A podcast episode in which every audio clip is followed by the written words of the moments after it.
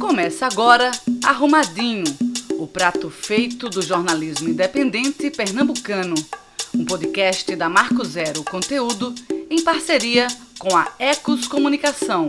Olá, aqui é Carol Monteiro e você está ouvindo Arrumadinho, podcast de análise e opinião sobre os fatos mais importantes da semana pela equipe da Marco Zero Conteúdo.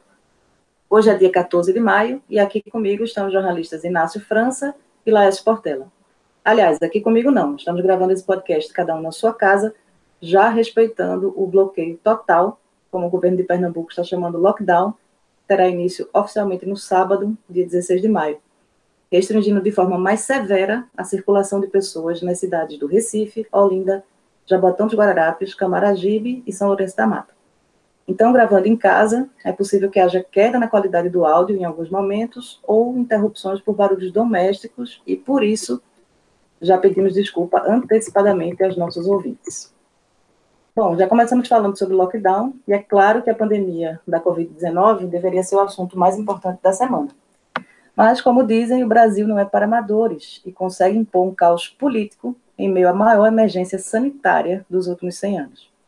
Assim como o vírus cresce de forma exponencial, parece exponencial também a escalada de insensatez do presidente Jair Bolsonaro, que desde o início da crise do coronavírus segue atacando inimigos imaginários ou quem tenta se atravessar em seu projeto autoritário de poder, seja a imprensa, a justiça, o Congresso, prefeitos e governadores ou até mesmo seus ministros.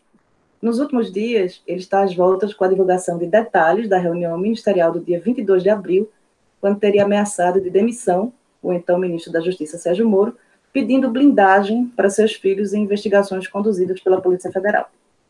Mas, além dos pedidos de interferência política nas nomeações da PF, o que também vem chamando a atenção é que uma reunião de ministros de Bolsonaro parece ter o mesmo nível da caixa de comentários do G1 ou de alguns grupos de WhatsApp de família. Tem se atribuído, por exemplo, ao ministro da Educação, Abraham Weintraub, a proposta de prender os ministros do STF e a Damares Alves, ministra dos Direitos Humanos, a ideia de prender também prefeitos e governadores que se oponham aos decretos presidenciais. A minha pergunta, Laís Portela, é aonde isso vai parar? Carol, é, é muito difícil, veja, é muito desafiador a gente analisar aonde o governo Bolsonaro vai parar, aonde esses tipos de declarações vão dar, né? Eu acho que para a gente analisar, entender o contexto, tudo que está acontecendo, é preciso a gente voltar um pouquinho no tempo e lembrar aí que o Brasil vive há seis, sete anos um processo é, crônico já? Com momentos agudos de crise institucional. Desde 2013, com as, as passeatas ali de junho de 2013, a redução dos, das passagens de ônibus, mas especialmente a partir de 2014, eu acho que tem um marco aí dessa, do início da crise institucional no Brasil. É quando o candidato derrotado, Aécio Neves, no pleito presidencial, questiona o resultado e entra na justiça pedindo recontagem de votos. A partir daí, a gente tem um agravamento do processo institucional no Brasil, com crises, depois o impeachment, golpe contra a ex-presidenta Dilma, é, o governo Temer, né? E aí vamos lembrar que é, é um marco importante também, do ponto de vista de gestão, da política, lembrar da, da, da emenda de teto de gastos, que botou um limite para os gastos em educação e saúde. Né? O Brasil já perdeu 20 bilhões de reais, deixou de investir nos primeiros anos, depois do teto, da implementação do teto de gastos, 20 bilhões de reais de aplicação no SUS. Então, assim, é uma crise que não é só uma crise do meio político, entre os políticos, é uma, é uma crise que está impactando, inclusive, áreas é, super importantes da, da, da vida é, da sociedade brasileira, como a saúde e a educação, por conta do teto de gastos. Então, é um agravamento muito forte. E aí, em 2018, a gente elege, o Brasil elege o candidato antissistema, um candidato, uma pessoa que, apesar de se, de se colocar como candidato antissistema, era um político do sistema, né? Há 28 anos no Congresso Nacional, quase 30 anos no Congresso Nacional, é, portanto, um, um, um, político do baixo clero, mas um político tradicional, alguém que viveu três décadas de salário a partir é, provendos ali do Congresso Nacional, da política tradicional, se coloca como candidato antissistema e diz na campanha que vai é, defender, é, dar declarações contra a democracia, né? E aí é, não se pode acusar Bolsonaro de estelionato eleitoral. Ele hoje é um presidente antissistema.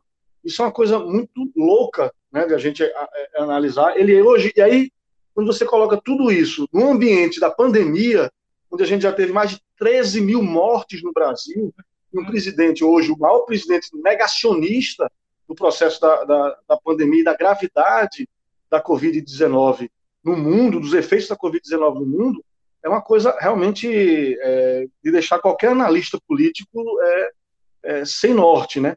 Aí, aí vamos lá, é, o que é que vai acontecer? É, impeachment, autogolpe, golpe de Estado, é difícil a gente saber. Eu, eu acho, e, e infelizmente sou pessimista em relação ao futuro imediato, eu acho que as coisas ainda vão piorar antes de melhorar na política, assim como na pandemia. É, quando a gente vê essas declarações dos ministros, é, que viram memes e que viram é, muita gente é, rindo, dizendo que é absurdo, né? parece uma conversa de botequim e tal. Na verdade, essas declarações dos ministros, mais do que engraçadas ou sem sentido, ou mostrando que é um, um gabinete é, de três locados e tal, mostra é, o processo institucionalizado de desinstitucionalização do Brasil. E aí a gente vai ter que contar com algumas outras instituições, como o Congresso Nacional e o Supremo Tribunal Federal, que, veja, foram dois, dois poderes que foram é, parceiros desse processo de, de, crise nos últimos seis, sete anos. Eles corroboraram o impeachment da presidente Dilma sem, sem comprovações é, jurídicas e políticas ali de que havia havido, havido crime de responsabilidade, é, fortaleceram os governos Temer e, e agora então, agora são, digamos assim, as bases institucionais para paredarem Bolsonaro. Mas, é, dizendo tudo isso e, e, finalizando, o que eu quero é, é, mostrar é que a gente está vivendo uma situação muito difícil e que não são crises distintas. É, a pandemia, ela chega é, e, e, o Bolsonaro nega a pandemia e transforma o que deveria ser uma ação conjunta do Brasil todo unido pelo isolamento social, contra a pandemia, mas ele joga a pandemia, o tema do coronavírus, dentro da crise política, porque é um presidente que governa a partir da crise. A crise é um ambiente de conforto, é o ambiente político de Bolsonaro. E foi assim nos 30 anos que ele passou no Congresso Nacional. Então, eu acho que o cenário é difícil. A leitura política ela não é simples. É, acho que tenhamos impeachment, tenhamos autogolpe, golpe, nenhuma dessas situações é, vão, vão ajudar no processo de pandemia. Né? Eu acho que o, é, nós estamos por nós mesmos agora. Eu quero dizer, é, é, a aliança entre os governadores, entre os prefeitos, o bom senso dos governadores e dos prefeitos, que já tem sido assim né, na, na, na propagação do discurso, da retórica do isolamento social, da importância do isolamento social, é que pode nos defender agora. A institucionalidade a qual a gente pode é, é, se agarrar agora vem dos estados e vem dos municípios. A gente não pode contar, infelizmente, com o governo federal. E eu termino esse comentário inicial é, citando aqui, vendo aqui, é, fazendo uma breve análise das declarações do, do ministro Nelson Tais, que assim, cada coletiva que ele faz é, é, é, talvez tão mais absurda do que, do que esse, essa reunião ministerial do, do Bolsonaro, porque não fala Lé com CRE, são dados, estamos pesquisando, estamos vendo, vamos analisar. Nós estamos vivendo o pico da pandemia no Brasil, o Brasil já virou o epicentro do coronavírus no mundo. É, e a gente vê a inapetência e, e, e, a completa falta de ação coordenada do governo federal. É chocante. Inácio, o que, é que, você acha? Bom, depois do que Laércio falou, é, sobram para mim algumas especulações, né? especular alguns cenários, tentar entender. Veja bem, é, é, diante de uma crise inédita, né? uma crise que nenhuma das gerações, que ninguém que está vivo experimentou, é, que é a crise da pandemia, né? a crise de uma, de, uma, de uma doença fatal, de uma doença que se contagia muito e tal, espalhada no mundo todo. Diante dessa crise inédita, os caras, né, o, o Bolsonaro e o, gabinete, e seu gabinete do ódio, aquele núcleo bolsonarista mais duro, que a gente nem sabe exatamente quem são, mas a gente identifica com a família Bolsonaro, né, os, os três filhos e ele mesmo, mais o, o general Heleno e, e, e, aquele bando de mau caráter ali, os cafajestes ali em torno dele, é, é, eles tentam, eles tentam criar uma crise, eles criam uma crise política. Diante de uma crise que eles não conheciam, que eles não, que eles não sabiam como, como lidar com, a, lidar com ela, Então eles criam uma crise política, eles estabelecem uma crise política para continuar a crise política que vem desde 2013, que é o ambiente onde eles é, surfaram, onde eles se desenvolveram, onde essas bactérias proliferaram. É, é, então, ele, ele, nessa crise que, que, que ele criou, né, ele cria uma crise política para poder continuar nela. Ele tenta reproduzir aquilo que aconteceu, por exemplo, na, na crise das queimadas, do desmatamento e das queimadas no meio do ano passado, é, é, quando ele cria uma crise internacional com o presidente francês, é, que é para poder é, é, tirar o foco da política dele de desmatamento. Logo depois, na questão do derramamento do óleo, ele joga a culpa num, num hipotético navio venezuelano, um navio fantasma com petróleo da Venezuela, para poder levar o ambiente para esse ambiente de embate, de, de, de, conflito, de disputa, de guerra, né, de guerra política, para tirar o foco, para tirar o foco da, da, da, é, é, da, incompetência do governo federal que queria transformar milhares de manchas de petróleo em manchas órfãs é, é, é, e que não foi capaz de sequer iniciar uma investigação em tempo hábil. Então, ele, ali ele consegue, em menor ou maior grau, consegue criar um ambiente de disputa política, nem que seja com o francês e com o venezuelano, mas cria. Nunca, ah, então, quando chega aqui a, a, a pandemia e a, e a, crise da, da pandemia, ele tenta mais uma vez, ele cria mais uma vez um ambiente de, de crise política, que é um ambiente onde ele, onde ele se dá bem, né? onde ele, onde ele consegue, pelo menos, fazer a conflito de narrativa, né, um, um contra o outro.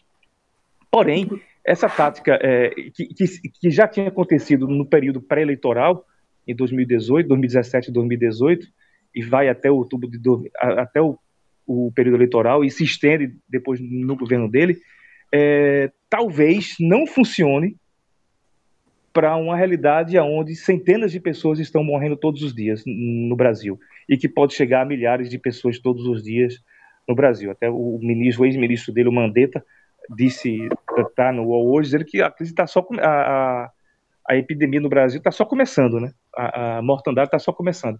Então é, é, essa essa essa narrativa ela é desmentida todos os dias pelos caixões, pelos cadáveres, por mais pelas filhas de pessoas doente na porta do hospital. Então, é, é, é, uma, é uma narrativa que ela é desmentida. Não tem uma eleição, não tem um dia lá adiante que vai se encerrar tudo e a eleição e que vai, e que vai definir o vitorioso.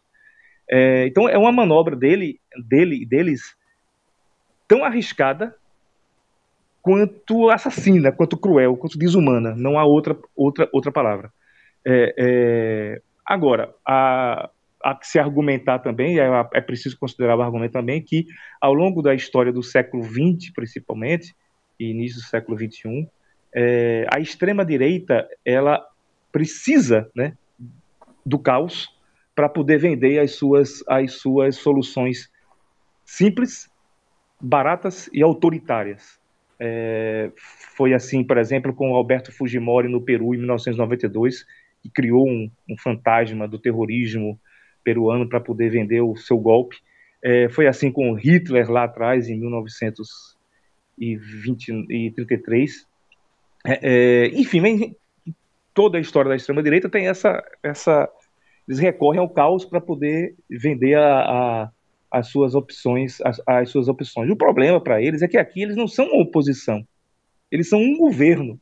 Eles são um governo é, é, eles é que estão gerenciando a crise, eles é que estão conduzindo a crise. Então, é, é, como é que você vai oferecer algo que você já você já vendeu antes? Como é que você vai vender novamente algo que você já vendeu antes?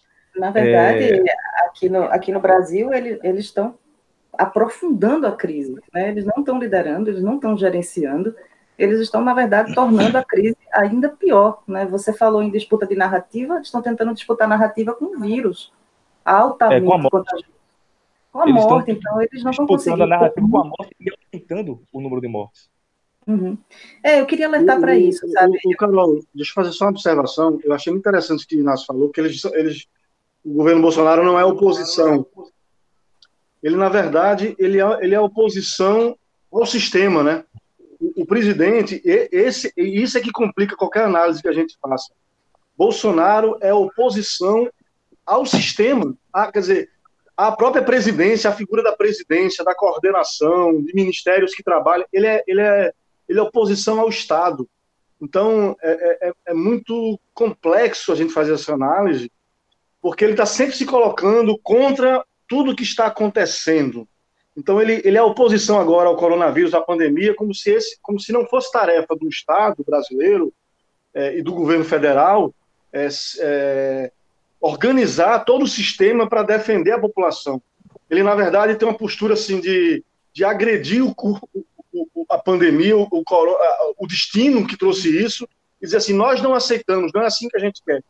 É, é tão, é tão fora de sentido, mas veja, ainda assim, fala e toca a muita gente esse discurso. Né? Ele mantém mais de 30% de apoio popular, embora esteja caindo, especialmente nos estratos mais altos, o apoio do presidente, aqueles grupos com mais de 10 salários mínimos, ele ainda mantém um, um, um apoio importante é, é, nas camadas populares. E aí o discurso, aí o discurso, o discurso do desemprego, viu? O discurso Inácio, do desemprego, de como de falar diretamente essa população, ele fala pela questão do desemprego, de ó, é, precisamos acabar com o isolamento, porque as pessoas precisam trabalhar, e isso de alguma forma toca as pessoas que realmente precisam da renda, né?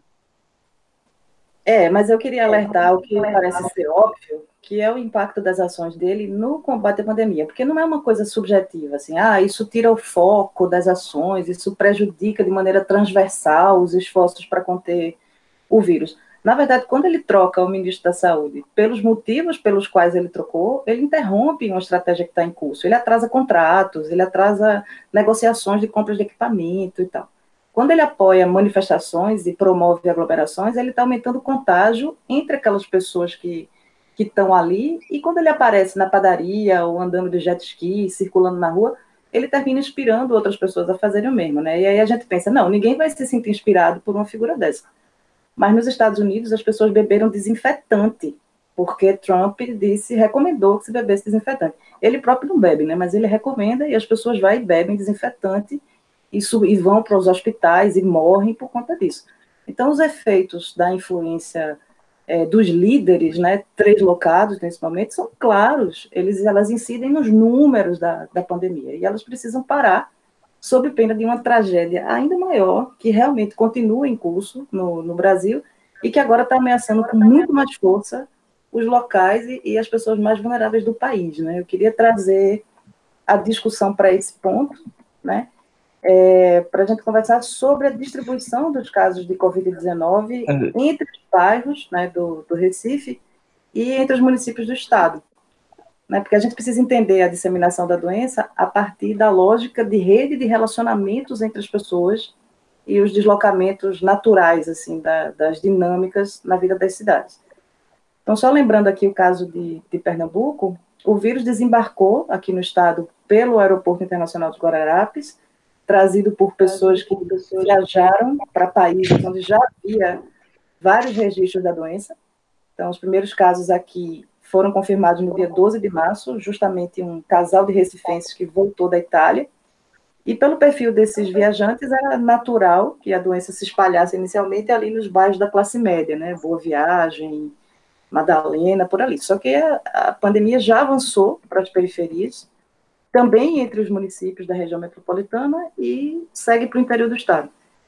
É, hoje, a gente tem 142 municípios de Pernambuco, dos 185, já tem pelo menos um caso confirmado, e a expectativa é de que os 100% devem ser atingidos agora, até o fim do A gente ouviu Neison Freire, que é pesquisador do Centro Integrado de Estudos Georreferenciados da Fundação Joaquim Nabuco, e ele vem acompanhando a dinâmica da proliferação do novo coronavírus no estado. Vamos ouvir. Desde o dia 17 de março, na Fundação Joaquim Nabuco, nós estamos acompanhando e mapeando diariamente a evolução da pandemia do Covid-19 nos municípios de Pernambuco. Até o momento, nós podemos identificar é, três padrões nesse, nessa evolução da pandemia. O primeiro deles se refere à origem e instalação da pandemia começou no, na cidade do Recife, mais precisamente nos bairros de Boa Viagem, Casa Forte, Tamarineira, é, que são é, redutos da classe média. Logo, isso tomou conta de todos os bairros da cidade e Recife se converteu no epicentro da pandemia. Esse, isso se irradiou para a região metropolitana, configurando o segundo eh, padrão observado, quando a pandemia se eh, concentra numa contaminação por difusão no ambiente. Logo em seguida, é, surge o terceiro momento, que é quando, através dos eixos rodoviários, principalmente a BR-101 Norte e Sul e a BR-232, a pandemia se expande para o Agreste e, em seguida, para o Sertão. Atualmente, a pandemia, ela, apesar de Recife concentrar o maior número de casos, ela tem coeficientes de variação percentual muito maior no agreste, cidades que tiveram aumentos percentuais nos últimos 15 dias, 27 de abril até 11 de maio, chegando a 633%, que é Itapsuma, no litoral norte da região metropolitana, mas também outras cidades do Agreste, como Bezerros é, e Agrestina, que tiveram percentuais a, em torno de 600% de aumento. Então, é no Agreste que hoje a pandemia concentra a, a maior expansão na densidade de casos. E então, Laércio, o que, que esse aumento no número de casos nas periferias do Recife e nos municípios do interior do estado impactam a situação da pandemia aqui em Pernambuco, na sua opinião? Eu acho que são números bem, bem importantes, né, já expressivos, é, se não em números absolutos, que a gente está falando aí de, de, de, uma dezena de casos em alguns municípios, especialmente ali no entorno de Caruaru, mas em número percentual já mostra um aumento aí de 400, 600% de, de casos em alguns desses municípios, né, e aí eu acho que isso é, é, é importante a gente analisar esses dados lá, porque para entender também, por entender também que o sistema de saúde ele não é uma coisa apartada, quer dizer, ah, tem um sistema de saúde do interior, tem um sistema de saúde da região metropolitana, tem um sistema de saúde do Recife. Ele é um sistema interligado. Isso aí, se você aumenta é, a quantidade de casos no interior, e a gente sabe que a estrutura de saúde, a estrutura pública é, dos equipamentos de saúde é muito mais deficitária no interior do que na região metropolitana, a tendência é de que essas pessoas infectadas venham para o Recife, venham para a região metropolitana ser atendidas aqui. E aqui é justamente onde a gente tem já um colapso do sistema público. Então, acho que o maior impacto que pode acontecer é, é esse, esse gargalo na região metropolitana aumentar a partir desses aumentos, um reflexo da demanda que vai, que vai surgir a partir do interior. Para você ter uma ideia, em Pernambuco, das 12 regionais de saúde, três sequer tem leito de UTI no SUS. Quer dizer, Afogados da Engazeira, Goiânia, Uricuri, Uricuri não tem nem leito de UTI. E outras oito é, regionais de saúde é, têm números abaixo do mínimo, né? E, e, a estimativa que é feita no mundo é que 20% dos casos graves da infecção irão demandar acesso à rede hospitalar. E 5% dos infectados precisarão acessar leitos de UTI. E aí, é, imagine a pandemia crescendo no interior, o quanto isso vai pressionar o sistema aqui na região metropolitana. Esses dados aqui que eu falei são do Instituto de Estudos para Políticas de Saúde, o IEPS. Foi feito recentemente, inclusive a Marco Zero publicou uma matéria falando desses dados. Sugiro que vocês, que nossos ouvintes, leiam. Olá, Écio. É... Pelo que eu tenho visto das entrevistas dos secretários de saúde do Estado e do município do Recife, é, o, Estado, o Estado dividiu é, é está usando as macro-regiões como referência para instalar hospitais de campanha, para reforçar leitos de UTI, assim. O Sertão de São Francisco tem Petrolina como referência, eles estão investindo lá para que para que não sejam transferidos casos, que já houve transferência de casos via UTI aérea de Petrolina para o Recife. Olha, a, olha o peso desse, dessa, dessa pressão em cima do sistema de saúde do Recife, apesar desses exemplos. Não foram muitos casos, mas houve a transferência. Eles estão investindo também em hospitais de campanha no Sertão Central. Eu acho que vai ser em Serra Talhada, salvo engano, assim, é, é hospital de campanha, leitos de reforço do, das UTIs em Serra Talhada e em Caruaru. É a Grécia, Sertão Central, Sertão de São Francisco. A Zona da Mata ficaria, continuaria tendo Recife como, como, como referência para transferência de casos mais, mais graves e tal. Agora, o, o problema é que o aumento no interior, como disse Laércio, o aumento no interior é, é, a expansão no interior é, se, se dá simultaneamente ao processo de contínua expansão ainda no Recife. Eu, eu venho acompanhando os, aqui, o mapa da, da Secretaria de Planejamento e Gestão, que é alimentado com dados da Secretaria de Saúde, é um mapa do Estado, onde, onde tem a distribuição dos casos, né, por, é, por local de moradia das pessoas, com um, um erro ali, com uma, uma, margem de erro de 50 metros, para que não se localize exatamente qual prédio, qual a casa, tal. É, é, mas eu venho acompanhando isso e, e posso garantir assim, que o processo no Recife não está estanque, não paralisou, né?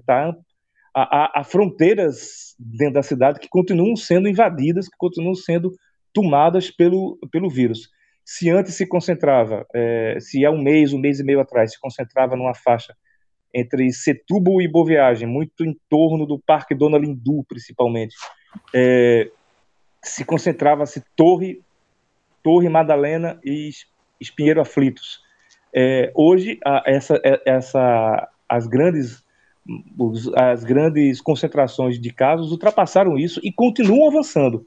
Por exemplo, a água fria, que há um mês, há um mês atrás praticamente não tinha caso nenhum, Água Fria hoje é, tem tantos casos quanto Torre, quanto Torre Madalena. É, Queria é, trazer esses torno... dados, Inácio. Eu, eu, também dei uma ah. olhada no mapa da CEPLAG, só para a gente conversar aqui sobre a realidade de alguns desses bairros. Por exemplo, o bairro que tem o maior número de casos confirmados é Boa Viagem, que tem 326 casos, que foi ali onde a pandemia começou.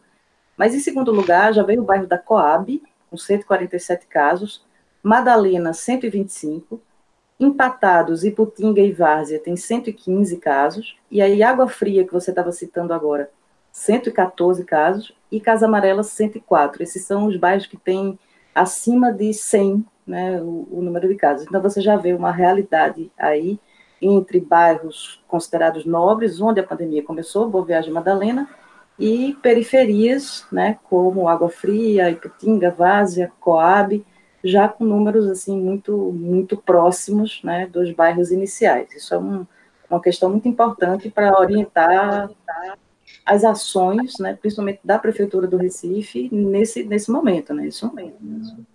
E observe observe uma coisa, aí é que se justifica o tal do bloqueio total que o governo do estado é, vai impor a partir de sábado, a partir de desse sábado, dia, dia 16. É, é, é, é quando você fala Coab, você fala Ibura, o R1, o R2. É, você fala uma área que tem muito pequeno comércio de rua. Muitas aquelas lojas, lojas, salões de, de, salões de cabeleireiro, lojinhas tal que de uma porta só, de duas portas. Muito comércio de rua muito muito ambulante, muito feira livre e tal. Quando se fala em água fria, a mesma coisa. Inclusive os casos em água fria, eles se concentram muito em, nas ruas em torno da feira de água fria. Bomba Demetério, idem. É um, é um bairro também que tem muita, muita concentração. Alto Zé Bonifácio, também. É, é, Vaz da Gama, ah, os casos se concentram nas ruas em torno de uma paróquia da igreja, de uma igreja católica. É, Maranguape 1, Jardim Paulista, também muito comércio de rua. É, Rio Doce, idem. Enfim, é, é, são áreas aonde, aonde, aonde as pessoas estavam, estão, estavam na rua, sem máscara, comprando, vendendo, resolvendo seus problemas, indo na lotérica. É, e aí é que se justifica. E com certeza o governo, analisando esses dados, fizeram a mesma, teve, é, é, chegou às mesmas conclusões que eu cheguei como um leigo. Né? Eles devem ter tido, inclusive, é, é observações, conclusões, análises muito, muito mais técnicas. Mas isso basta olhar o mapa para você ver é, o quanto a circulação de pessoas acelera, acelera o contágio. E o quanto há fronteiras dentro da cidade, há, há, há espaço dentro da cidade é, do Recife, da região metropolitana, é, em que o vírus ainda está avançando, ao mesmo tempo que ele se expande e que se expande pelo interior, pressionando é, o sistema de saúde da capital cada, cada vez mais. Assim, é, infelizmente, o, o, o Mandetta, lá, o Mandetta está certo. Assim, é uma crise, é uma, é uma é uma coisa que está só começando, é um problema que está só começando, infelizmente. Como a gente já adquiriu aqui no, no Brasil essa, essa coisa de vamos torcer, né? até o presidente reclama, seus, seus apoiadores, seus seguidores reclamam que a gente torce contra mais uma vez eu vou ter que torcer contra, né? Porque agora pela manhã, hoje é dia 14 de maio, agora pela manhã, naquele encontro ali no, no cercadinho que, que o presidente faz com seus apoiadores e com jornalistas, ele disse assim: o lockdown é o caminho para o fracasso e pediu aos prefeitos e governadores: façam como eu fiz, volte atrás, peça desculpa e desfaça isso. Né? Então, mais uma vez, a gente tem aí que torcer para que o presidente esteja errado, como Carol. normalmente está. Tem, tem, uma coisa aí, viu? Deixa eu só fazer uma observação. Tem uma coisa aí que, assim, veja como ele. Bolsonaro não para de fazer a política, né? E está jogando. A gente sabe o desafio, o Inácio acabou de falar, o desafio que vai ser implementar isolamento social, nos bairros periféricos, onde você tem as feiras, onde a vida ela acontece. A vida nos bairros de classe média muitas vezes acontece dentro de casa, né? As pessoas têm apartamentos grandes, casas grandes, podem é, compram tudo em delivery, vivem é, a partir do Netflix, a, a, o lazer está dentro de casa. Nas periferias, o lazer e a vida acontecem nas ruas.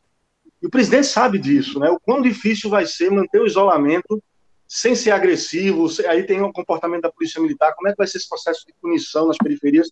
Então, Bolsonaro, quando dá uma declaração dessa, ele está jogando para esse público popular, para as periferias, jogando esses é, é, é, os estratos, as camadas populares contra os seus gestores municipais e, e, e, e estaduais, né? É, é, uma, é, uma, é uma coisa assim muito agressiva e, expõe muito esses gestores. É, é, é impensável você ter uma postura dessa em outros países. Né?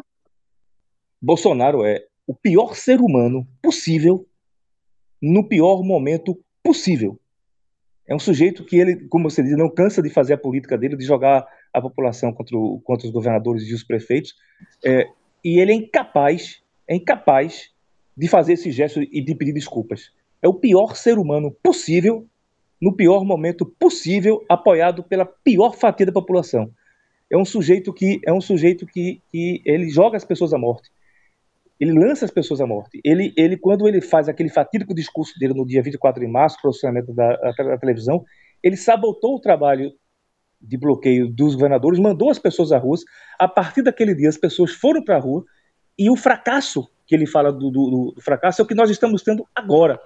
É o que nós estamos tendo agora com a, a, curva em ascensão, a curva de mortes em ascensão, e ele é incapaz de, de, de, de sentar para refletir, para ouvir, e, e, porque, ele, porque ele vai sempre no embate, no embate e no embate. É, é, em compensação, está se criando né, em, torno, em, em, torno dessa fala dele alguns consensos, né, algumas peças se mexeram nesse, nesse xadrez, né, é, é no xadrez da política. Hoje já é possível vislumbrar oposições à frente, uma oposição ou oposições que, que podem vir a trabalhar juntas mais, a, mais adiante. E, e, pela primeira vez, a narrativa dele, por conta das mortes e da doença, não está se impondo. Ele não está conseguindo impor a narrativa dele. A narrativa dele agora está em, tá em disputa agora o, o, tempo todo, com mais atores políticos disputando isso aí.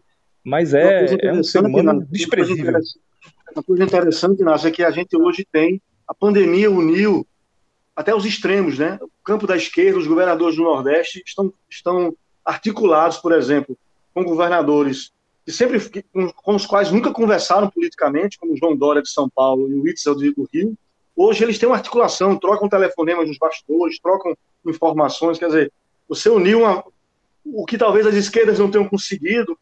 Né? O próprio Bolsonaro, casado com esse processo da pandemia, é, fez acontecer, né? Que é uma, uma, uma aliança, uma frente mais ampla que ainda não se está formatada, digamos assim, institucionalizada no campo das oposições, mas que a pandemia uniu aí. E eu dou esse exemplo aí dos do governadores do PSDB com governadores do PT, hoje é, criando uma interlocução e fazendo um discurso público muito parecido, né? Bom, vamos apostar nessa união, né? Vamos apostar que essa união vai trazer resultados assim importantes realmente para esse trabalho todo de combate ao coronavírus que está sendo feito no Brasil particularmente no Nordeste, né? E, e com isso a gente vai para o último bloco aqui do nosso arrumadinho, é, que são as dicas da quarentena. Vou até propor mudar de nome para dicas do lockdown, para que a gente comente aí o que é que anda fazendo nesse período de isolamento para passar o tempo junto com a família.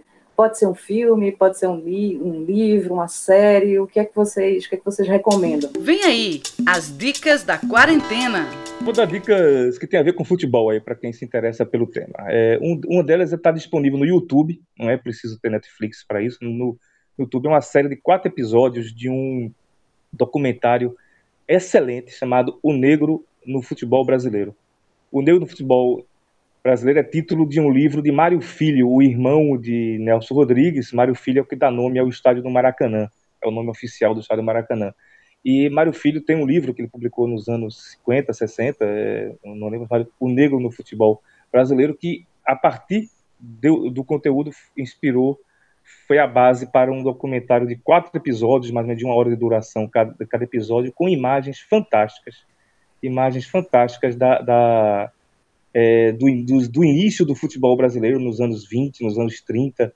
É, é, é bem interessante para quem, quem entende futebol como algo, ou quer perceber o futebol como algo mais do que entretenimento, mas como um fenômeno social, um fenômeno também político.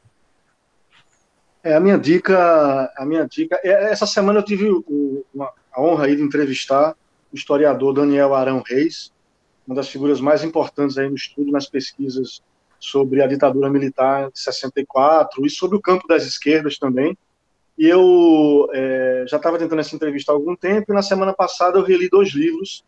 É, o Daniel Arão já publicou, sei lá, mais de 20 livros sobre política no Brasil, regime militar, Forças Armadas.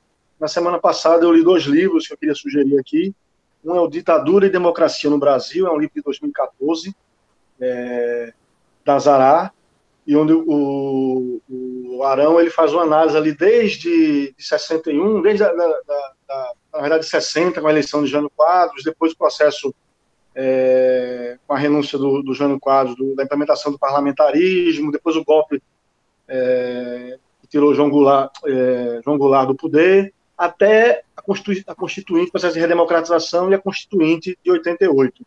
Um livro não é grande, é pequeno, e, e ele dá uma, uma, visão muito crítica, muito interessante, para ajudar a gente a pensar o que está acontecendo ou que pode estar por vir no Brasil. O outro é de uma coleção que chama História do Brasil Nação, e conta aí a história do Brasil moderno, de 1808 a 2010, e o, o quinto volume desse, dessa coleção, que eu acho que tem seis volumes, chama Modernização, Ditadura e Democracia, que conta a história do processo modernizante no Brasil, de 64 a 2010. Esse livro tem o prefácio e um dos artigos do Daniel Arão, e é organizado também pelo Daniel. E é um livro muito interessante para a gente entender o processo político, também cultural, econômico e da sociedade também, os dados aí sobre a evolução da sociedade brasileira nos últimos 60 anos. É, é, é, as minhas dicas ficam para aproveitar esse momento é, de quarentena e de lockdown para entender um pouquinho mais da história do Brasil, que esses livros de Daniel ajudam muito a gente projetar os possíveis cenários, que foi como a gente começou a discutir aqui no programa, né? Os cenários futuros. Maravilha, Ótima, ótimas dicas, mas eu vou na leveza. Eu vou, eu acho que tá, acho massa a gente se, se aprofundar né, na, na história do Brasil, conhecer esses, esses, o futebol também mas eu vou na leveza da, da Netflix, de, de, um seriado, né? Esse é o terceiro episódio de, de Arrumadinho, é a terceira vez que eu indico um seriado, então acho que todo mundo já percebeu que eu, que eu sou um pouco fanática por séries, mas é que agora, no início do, do mês de maio, estreou na Netflix uma série chamada Hollywood, é, que é uma série do, do Ryan Murphy, que é o nome por trás de algumas séries também muito boas, como Glee, Nip Tuck e tal, e é uma série que traz uma versão alternativa, assim, da era de ouro de Hollywood. E é muito interessante porque mistura personagens fictícios com personagens reais, então tem ali os personagens principais da trama, mas eles convivem com Rock Hudson, com Vivian Lee, com Anna May Wong, então é um, um muito interessante, é um primor, assim, de fotografia, muito boas atuações também, e termina mergulhando em assuntos ali como a prostituição de luxo, as drogas, né? E os bastidores nem sempre saudáveis do, dos grandes estúdios. Coincidentemente, é eu, incluí, eu incluí essa Hollywood ontem na minha lista da, da Netflix. Pois é, muito interessante. Então, gente, esse foi o nosso arrumadinho, prato feito do jornalismo independente pernambucano, um podcast da Marco Zero Conteúdo, que está fazendo uma cobertura massa da pandemia da Covid-19 em Pernambuco também no site www.marcozero.org. A gente agradece bastante a audiência, pede que vocês comentem nossa cobertura e também o podcast através desse e-mail, marcozero.org, e também pode procurar e seguir a Marco Zero nas redes sociais, a gente vai adorar ampliar essa conversa. Mais uma vez, muito obrigada, gente, e até semana que vem. Você ouviu Arrumadinho, podcast da Marco Zero Conteúdo, em parceria com a Ecos Comunicação, toda quinta-feira, duas da tarde.